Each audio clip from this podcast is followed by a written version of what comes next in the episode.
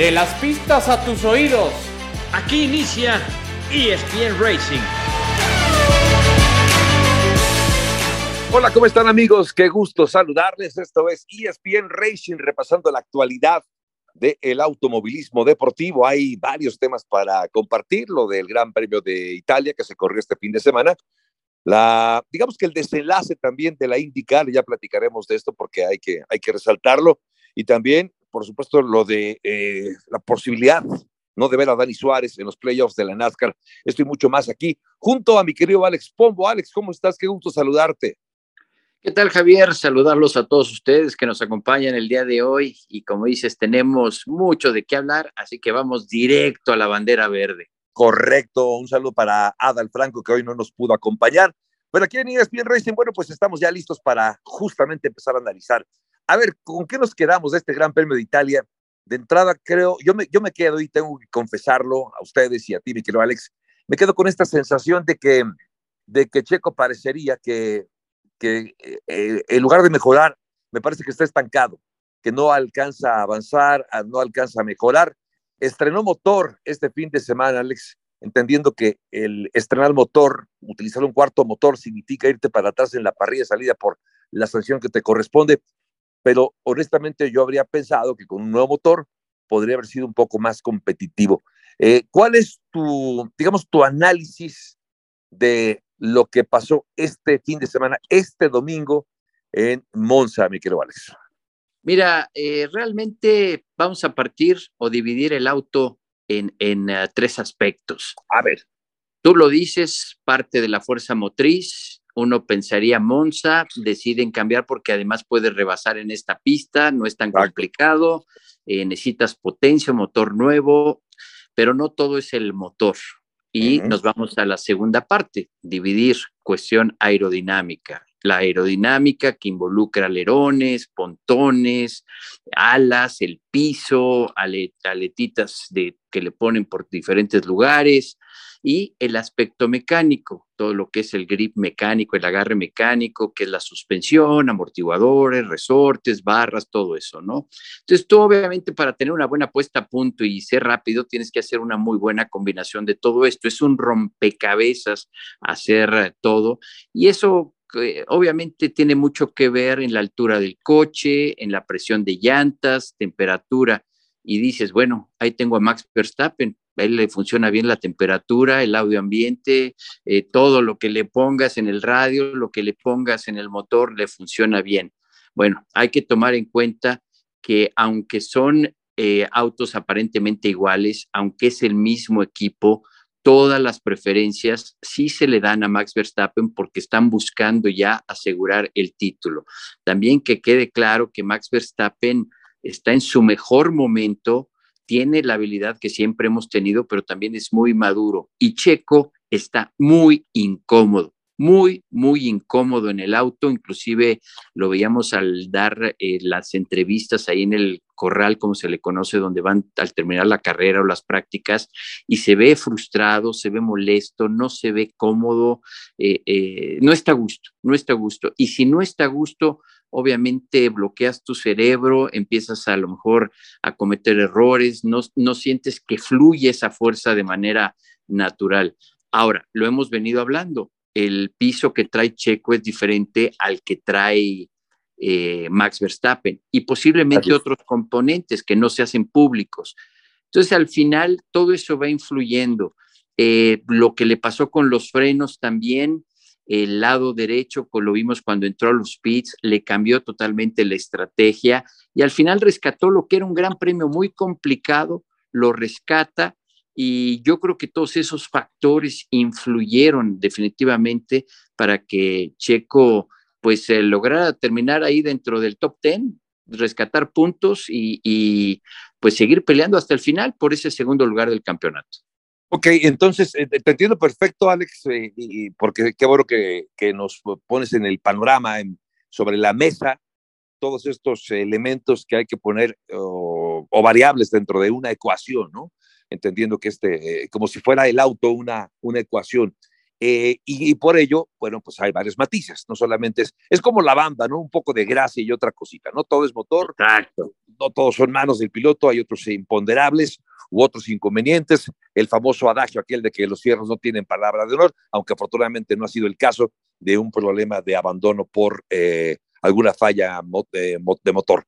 Eh, en el caso entonces de Checo, eh, no todo es entendiendo una baja de rendimiento del sino esta adaptación de la cual hemos platicado, el piso del auto que también ya referías, al cual se ha adaptado mucho mejor Max Verstappen. Pero permíteme, digamos que retomar parte de lo que dices para preguntarte si entonces, si se está apostando todo, todo a Max Verstappen ya para que próximamente, muy pronto, pueda ser campeón ya Max Verstappen, eh, ¿por qué dejar a Checo, digamos, en una situación tan, tan vulnerable? Sobre todo porque al momento de que Checo termine en una sexta posición y Charles Leclerc acaba subiendo otra vez al podio, está sacando ahora eh, una ventaja eh, de nueve puntos Charles Leclerc sobre el mexicano. Esto ya en la recta final del campeonato nos sugiere que Charles Leclerc tiene más posibilidades de ser ahora el subcampeón y eh, Checo quedarse entonces con un tercer lugar. Y más allá de todo esto, ojo, ahí viene ya también George Russell. Russell ya está muy cerca también del tercer lugar. O sea, la situación se complica ahora también en la clasificación eh, general de pilotos. ¿Por qué no, eh, Alex, tratar de, hacer el 1-2 en el campeonato y ayudarle, brindarle a Checo las herramientas para que pueda pelear por ese segundo lugar. Mira, es que lo están haciendo y, yo sé que suena medio extraño. A ver, tú acabas de tocar un tema interesante. Lewis Hamilton es siete veces campeón del mundo. Lewis Hamilton tiene un talento que no lo ha demostrado en muchas ocasiones, que se le olvidó manejar de la temporada pasada a esta. Y George Russell eh, obviamente trae la juventud, trae el ímpetu las ganas, pero que a Hamilton se le olvidó el cómo se maneja, es el auto, es el diseño del auto que no se adapta tanto al estilo de Lewis Hamilton. Y por eso es que le está costando trabajo a Hamilton sobre lo que está haciendo George Russell. George Russell viene de manejar un Williams que pues es un auto eh, eh, que está en la parte de atrás de la parrilla, que no es un auto bueno, y cuando le pones el Mercedes, pues dice George Russell, de aquí soy. Pero cuando tú eres como Lewis Hamilton, que llevas manejando estos autos y que lo conoces y que no es un auto bueno, obviamente Luis tiene un estilo de manejo y lo hemos platicado mucho. Eh, al referirme al estilo de manejo, muchas veces eh, vamos a poner un ejemplo como en la calle, uno ve que a veces uno pues va muy lento, uno va pajareando, vas viendo para todos lados, ves que llega el cafre agresivo, que mete el auto y lo avienta y se cambia de carril y va para el otro y para acá, para allá. O sea, obviamente son ejemplos muy exagerados, pero hay estilos de manejo eh, en las carreras. Hay quienes son muy agresivos en la frenada, quienes son toscos al poner el acelerador de regreso, en las líneas diferentes. Y, eso es lo que pasa adentro de, un auto.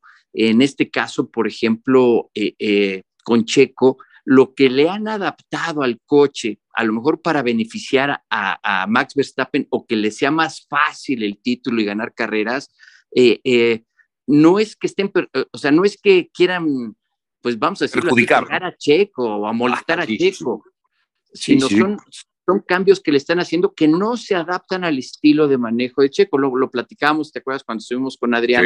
Y yo le decía, oye Adrián, ¿cómo era tu estilo de manejo? Y, y, por ejemplo, hay pilotos que les gusta que se vaya el auto de frente, otros no, que se vaya de atrás. ¿Te acuerdas que él nos dijo neutral? Y son cambios que nosotros no vemos en la pista. Son cambios que nosotros a lo mejor en la televisión no lo notamos. Eh, pero todos, todos esos factores son los que tiene que ver y realmente que quede, y como lo, platicamos con Adrián, que quede claro, realmente no es que Red Bull quiera perjudicar a Checo, sino ellos están haciendo los cambios para mejorar, para que Max Verstappen tenga su segundo título. Y, curiosamente, antes de que entramos ahorita con ustedes al aire, es lo que pensaba, va a ser interesante, ya si Max asegura el título en dos, tres grandes premios el resto de la temporada, qué tanto a lo mejor van a cambiar a un piso, a diferentes aspectos, que Checo se sienta cómodo en el auto. Es un hecho, Checo no está cómodo en el auto, pero hay más cosas adentro. Ahora, por algo firmaron a Checo eh, eh par de temporadas más, eh, incluida esta, y al final del camino, te digo, son cosas milimétricas que te cambian el comportamiento del auto y es algo que Checo no se siente cómodo. O, por ejemplo, comentabas, Ferrari no quiere perjudicar a Carlos Sainz. Claro. Y le pasan todos los problemas y todas las cosas a Carlos Sainz. Eh, Carrerón que se aventó viniendo de atrás, inclusive eh, eh, para un programa de nuestros compañeros en Argentina, yo lo daba como favorito y me dijeron que a Carlos Sainz, digo, sí, digo, está manejando muy bien, pero las cosas le pasan a él y a veces así sucede. Hay pilotos que tienen ese tipo de situaciones que a veces, como era Valtteri Bottas, no sé, iba ganando la carrera y de pronto se se reventaba un neumático, ¿no? Cuando tenía cuatro vueltas con ese neumático porque le tocó pasar por un clavito. Y son cosas que así pasan y que así se marcan en las carreras.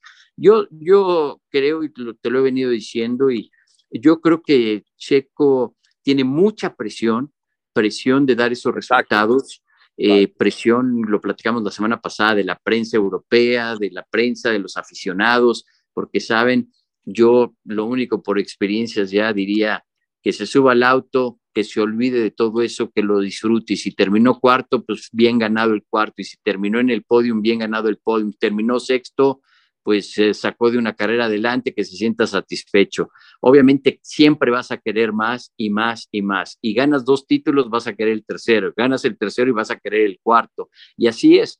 Entonces yo creo que es mantener la calma, eh, encontrar, ir trabajando, sumar puntos, porque además te voy a decir rápidamente ya, a Leclerc y a Ferrari no van a cerrar fuerte, o sea, van a cerrar fuerte, pero también van a tener inconsistencias y ahí es donde debe estar Checo para pelear por ese segundo lugar en el campeonato. Pues que así sea. Sí, entendiendo además que son varios los, eh, digamos que las, los detalles eh, de un deporte motor como este, eh, lo comentabas al principio, eh, el preparar un auto, por ejemplo, para un eh, autódromo, un circuito como es este de Monza, el autódromo nacional, nacional de Monza, es muy importante por la velocidad punta, la aerodinámica que juega un papel fundamental también, y con pequeños movimientos, con un pequeño giro, una tuerca, ya estás cambiando. Es como una maquinaria suiza de relojería fina que tienes que tener al 100% y, e ir trabajando de a poco. Yo confío justamente eso, Alex, de que, de que Checo ya hacia, hacia la parte eh, final de la temporada con Max Verstappen asegurando el título, pues se, se vuelque ahora sí el equipo para brindarle lo que sea necesario para que Checo pueda terminar en un segundo lugar. Y además estoy de acuerdo también en el hecho de que Max Verstappen, y lo hemos platicado en muchas ocasiones, es el piloto número uno. Así fue, para eso contrataron a Checo. No estaban buscando alguien que le compitiera a Max Verstappen, sino alguien que apoyara a Max Verstappen y que apoyara al equipo, porque Max Verstappen es el proyecto del equipo, es la realidad del equipo. Ya tienen, ya tienen un campeón o un campeonato con él eh, de pilotos y quieren un segundo campeonato de Max Verstappen. De ahí que, bueno, pues así está esta, esta relación. Hablando del segundo lugar y de las posibilidades de lo de Charles Leclerc, eh, decías tú hace un momentito, eh, mi querido Alex, que va a Ferrari, a pesar de que ha tenido o está intentando eh, limitar los errores, tendría, eh, digamos que en las carreras que vienen, algunos inconvenientes. Digamos que sacando la bola de cristal, Alex, pensando en lo que viene, de qué posibilidades, le, le meterías tú la quincena, tu sueldo, sin que se entere tu esposa, claro. Dirías, aquí va mi quincena a que Checo va a terminar segundo, o cuál sería tu apuesta para ver quién termina segundo en la clasificación de pilotos, Alex? Pues mira, primero pues yo creo que yo tendría que pedirle porque ella es la que maneja todo el dinero. La ah, bueno, sí, estoy, ya, ya de ahí estoy. Y es como Matías Binotto, Matías Binotto maneja todo lo de Ferrari, por eso lo decía la vez pasada, él es el responsable de que si funciona o no funcionan las cosas. Eh, mira, yo, yo eh, más que todo también eh, vamos a una pista totalmente diferente la próxima fecha, eh, callejeros, nocturnos, eh, luego pues ya, eh, pues como dices, venimos a, Estados Unidos, a México, pues va a cambiar, cambian totalmente las pistas y sobre todo también pues involucra estrategias, involucra diferentes situaciones. obviamente Italia, Monza, Ferrari, pues tenían que hacer un papel decoroso, no hacer errores, y al final creo que lo sacaron bien. Eh, eh, se ve que volvieron a retomar esa confianza, inclusive Matías Binotto en la semana aclaró que se le preguntaba a los pilotos por qué ellos son los que más sienten el auto, de qué tipo de compuesto y porque ya sabes, todo el mundo opina, todo el mundo dice, no, es que ellos tienen la información en el pit y todo. Es una combinación de los dos. Es como Vamos a ponerlo así, mi querido Javier. Tú, yo voy arriba del auto y te digo, mis llantas se están comportando bien. Oye, pero habíamos quedado que entrabas en la vuelta 14. Sí, Javier, pero ¿sabes qué? Están perfectas. No tengo ningún problema. Ve mis tiempos. No, pues sí, sí estás competitivo con los tiempos con respecto a los demás. Es más, eres dos décimas más rápido que X. Ah, perfecto, Javier. Entonces, ¿sabes qué? Vamos a aguantar esta. Oye, pero ya te vas a, vas a topar con tráfico más adelante en tres vueltas. Ah, ok. Entonces, aguántame dar dos vueltas de clasificación y en la tercera, cuando me tope con todos los rezagados, entro a los pits. Tienes que tener ese tipo de diálogos y ese tipo de cosas. A lo mejor alguien lo va a interpretar y va a decir, ah, no, ¿cómo está desafiando este, a, Javier? O, Javier no le dio la información, no tomó la actitud para meterlo a pits o se están peleando. No, son conversaciones que tienes adentro del auto y del equipo y planes que haces. Para mí, eh, eh, la próxima fecha, eh, creo que pues es un auto bien balanceado, va a favorecer a Red Bull, a Max Verstappen, Checo por el tipo de circuito, por el manejo que tiene, creo que va a favorecerle.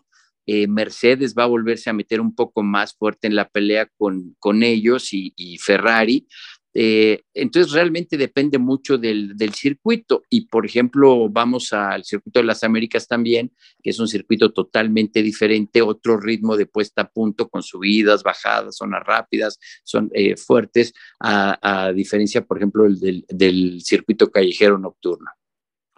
Pues eh, ahí está, es lo que viene de hecho, después de que digamos termina la temporada europea y empezamos ya a ir justamente a Asia, vendrá también ya eh, las carreras en el continente americano, bueno, más porque ya se corrió el Gran Premio de, de Canadá recientemente, vendrá después y Miami también ya se corrió, vendrá eh, Austin, vendrá también la Ciudad de México un poco más adelante. Bueno, por lo pronto es tiempo de irnos a una pausa y enseguida regresamos con ustedes para seguir hablando del deporte motor. Hay otros asuntos que poner sobre la mesa de qué vamos a comentar acerca de, por ejemplo, la IndyCar, un comentario de lo que ha ocurrido también en este campeonato, la consecución del el título ya hay campeón. Esto y más aquí en ESPN Racing al volver.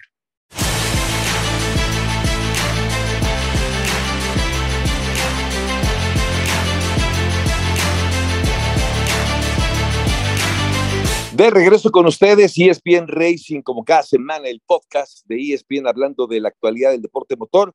Junto a Alex Pombo, soy Javier Trejo Garay. Alex, bueno, eh, ya hablamos con profusión lo de lo Checo Pérez, las posibilidades del segundo lugar. Y bueno, un comentario ya eh, eh, final, no se digo final porque me parece que cada, semana hablamos de lo mismo, ¿no? Max Verstappen, qué bárbaro, qué impresión, qué, qué, qué habilidad, qué talento. Vuelve a ganar Max Verstappen. ¿qué, qué, qué adjetivo más le podemos poner a Max Verstappen? ¿Hay algo que te sorprenda de Max que todavía a estas alturas con lo que está haciendo el actual campeón de la Fórmula 1 te sorprenda o está en el nivel que hoy todos sabemos que está? Mira, yo creo que una de las diferencias es que ha madurado mucho. Obviamente eh, lo ves en sus respuestas, es su comportamiento fuera de la pista, adentro de la pista, claro que con el auto que trae, pero ya está dejando que salga ese talento. Inclusive si lo observas, disfruta cada momento. Claro que cuando estás ganando y tienes el auto que tienes, pues lo vas a disfrutar, pero, pero eso yo creo que es lo que es más importante. Está disfrutando el momento, está disfrutando su camino para el segundo eh, lugar en el campeonato y, y pues sí, al final, como dices, hablamos de ello cada semana, pero ¿qué es lo que nos toca vivir? Yo me acuerdo, tú lo viviste también cuando Schumacher ganaba y arrasaba y te decían, la gente de oye, ¿quién ganó? Seguro Schumacher. Sí, ganó Schumacher, porque trabajaban muy fuerte, que engranaban todos los, ahora sí que valga la realidad, todos los engranes los ponían perfectamente bien, eh, eh, con Ross Brown, eh, con Jan Todd, Schumacher, Y, es lo que está pasando con el equipo Red Bull, Red Bull, perdón, tienes un genio en el diseño, Adrian Newey, tiene un, Christian Horner que sabe manejar muy bien al equipo, eh, sabe llevar muy bien la fiesta internamente con Helmut Marco, con Checo. Eh, eh, entonces, tienes ahorita un grupo muy talentoso y yo te garantizo, y lo platicamos el otro día, si tú cambias este grupo y lo mandas a Williams o lo mandas a Alfa Romeo, en dos, tres años te van a hacer que, ese equipo que ahorita ves en la parte de atrás, te lo van a hacer ganador, porque el grupo que integra a todo lo que es la Fórmula 1 de Red Bull es un equipo ganador, son triunfadores, obviamente con mucho talento, y lo sabemos arrancando, como te decía, con Adrian Newey, el diseñador del auto. Así que eh, pues seguiremos hablando de ello y así ha pasado cuando Ferrari dominaba, cuando dominó Williams, cuando dominó McLaren, cuando dominó Lotus, y etcétera, etcétera, y obviamente también Mercedes. Oye, Alex, y ahora que te he escuchado también hablando de, esta supremacía de, Red Bull, la eh, constante que ha significado esta temporada ver a Max Verstappen en la parte más alta del podio, eh, yo sé que ya hacia el final de la temporada haremos un recuento, haremos un corte, bueno, ya un corte definitivo de caja y diremos a ver qué fue lo que pasó, un balance de lo que ha dejado esta temporada, pero permíteme hacer un ejercicio justo ahora en el mes de septiembre. Eh, la intención de la Fórmula 1 de hacer eh, más competitiva la categoría, de que, fue, de que hubiera más rebases también, para brindar un poco más de espectáculo, más de emoción al aficionado, cuando vemos lo de Max Verstappen que está dominando como está dominando, se cumplió. Entiendo que hoy en la parrilla media, digamos que hay, hay como más disputa, ¿no? Hay, hay como más pelea, hay, hay más paridad quizá, pero se cumple, se cumple a medias la intención de la Fórmula 1 de hacer un campeonato diferente o simple y sencillamente cambiamos. Es decir, hace dos años era Mercedes, Mercedes, Mercedes y ahora es Red Bull, Red Bull, Red Bull, Alex. Pues mira, ahí difiere un poco, Javier, porque al final para mí no ha funcionado nada. Exacto. Eh, tú decías que, ha funcionado medio, para mí no ah, ha funcionado nada. Sigue siendo igual de difícil los rebases y si traes un superauto sigue, igual, sigue siendo fácil rebasar porque para Max Verstappen no es nada de complicación rebasar a un Williams, a un Alfa Romeo, pues mismo un Alpine eh, por el auto que, que trae eh, entonces, al final esas reglas, y mira, al final son seres humanos, son genios, son grandes ingenieros, no lo, no lo voy a negar porque yo, pues no, esa no es mi área, pero cuando hicieron toda esta época híbrida, ¿te acuerdas que tuvieron que cambiar los escapes porque los autos no sonaban? Eh, eh, entonces se equivocaron en, a lo mejor en los diseños de los escapes, porque tú sabes que la Fórmula 1, las carreras, el motor tiene que sonar. Eh, por ejemplo, ahora vinieron con lo del que querían efecto suelo y ayudar. Tuvimos un arranque de temporada muy complicado con el purposing, eh, empezaron a hacer cambios.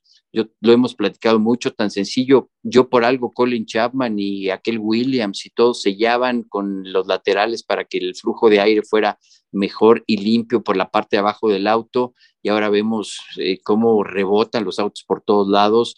entonces, al final, eh, eh, yo siento que no ha funcionado. Ahora, a veces son muy cuadrados, a veces no. Es, por ejemplo, ayer, tú pagas un dineral por un boleto para ver la Fórmula 1 como aficionado y que termine bajo bandera amarilla y estoy de acuerdo que Toto Wolf estuviera fúrico porque el año pasado ya sabemos toda la controversia que pasó al poner la bandera roja, los cambios, todo, y entonces ahora deciden terminarla en bandera amarilla no hay el mismo criterio siempre, se equivocan, tiene que haber así de fácil, faltando 10 vueltas, si cae una bandera amarilla o tenemos que encadenar, se va a detener la carrera, punto. Así de claro el reglamento, no opcional o criterio al director de carrera o al inspector o al inspector ardilla que esté en turno o lo que sea, ¿no? Eh, eh, o sea, tiene que haber ese tipo de cosas más, más claras. Ahora, lo que tú decías también rápidamente, Eh, eh, así ha sido siempre la Fórmula 1, por eso te decía el dominio de los equipos que ha existido a lo largo de la historia. Lo que pasa es que ahora es muy marcado. ¿Qué trajeron? Reducir costos, reducir presupuestos. ¿Y qué hicieron los equipos? Írselo a gastar en simuladores, írselo a gastar en el hospitality impresionantes que tienen en la zona de paddock, se lo han gastado en otro lado. ¿De qué sirvió?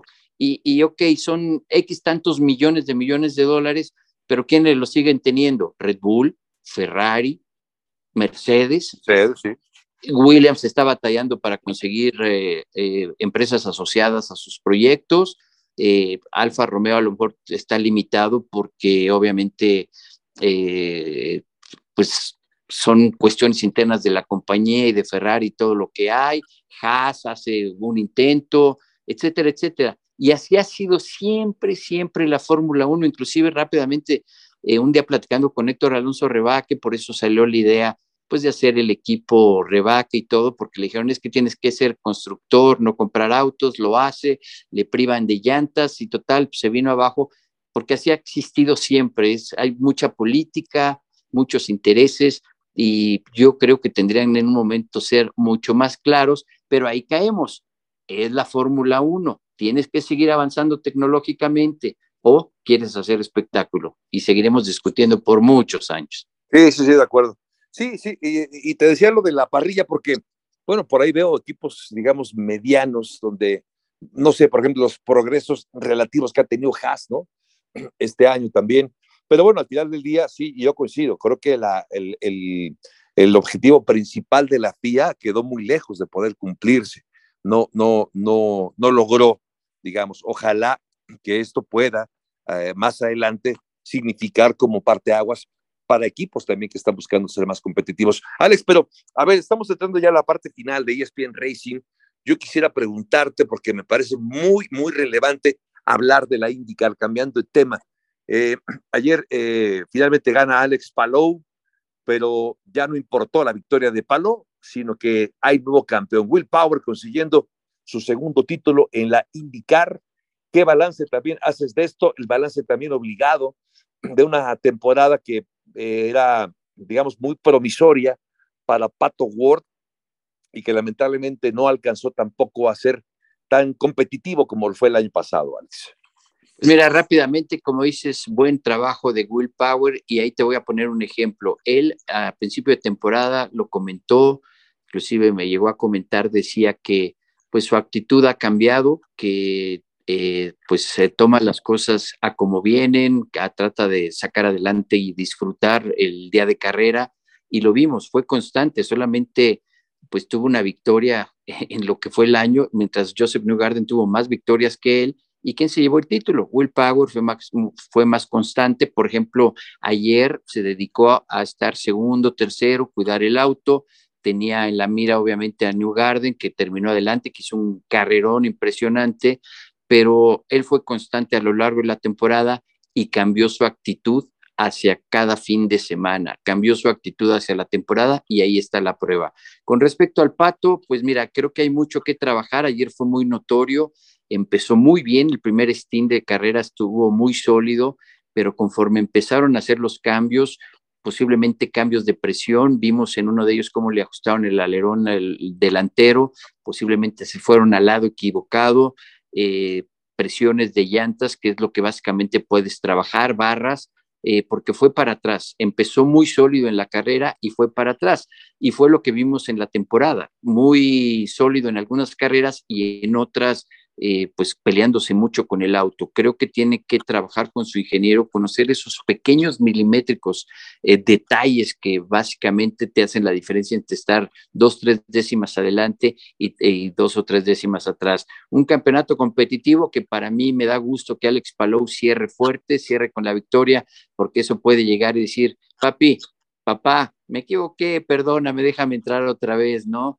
Ah, oye, pero me, es que me rompiste el contrato, me faltaste al resto. Sí, papá, perdóname, por favor, déjame entrar. ok, está bien, vámonos a cenar, te invito, una palmadita en el hombro, porque el talento de Palou ahí está y definitivamente me dio mucho gusto que también se llevara la victoria. Así que una gran, gran temporada. Acaba de terminar este en Laguna Seca y ya quiero que arranquen San por la próxima. Sí, hombre, sí, claro, ha sido una muy buena temporada. Y, ahora que decías lo de Alex Paló, pues es que estaba en esta cuarteta, ¿no? De, de pilotos que estuvo manejando Zach Brown, eh, no sé, como que coqueteaba con uno, le mostraba la zanahoria al otro, le decía a Pato Ward, también coqueteó con Colton Herta, después con Alex Paló, y al final ninguno de ellos, ¿no? Llegó, digamos que las bajo la manga y acabó siendo Oscar Piastri elegido para... Sí, sí, sí, Alex. No te iba a decir que ya rápidamente para cerrar, eh, para mí el que arrancó, que yo creo que será tema de conversación, lo haremos la próxima semana, es Zach Brown. Yo creo que no tuvo ética, yo creo que prometió cosas que sabía que no podía dar y, perjudica carreras. Y yo creo que eso no se vale. Eh, me cae bien, es simpático, está en los medios, pero creo que eh, no se vale lo que hizo Zach Brown. No, y, cuando dices que perjudica carreras, te refieres a, una, a la carrera del piloto, ¿no? No a una competencia. Eso es más grave.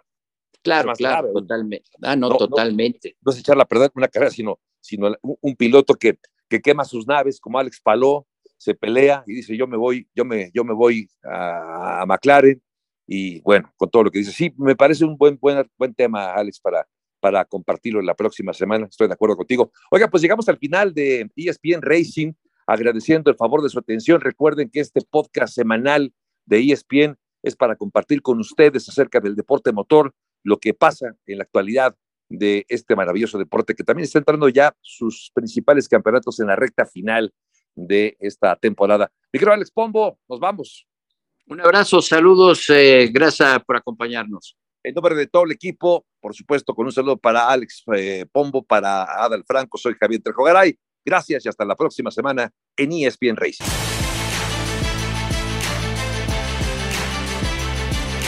De las pistas a tus oídos. Esto fue ESPN Racing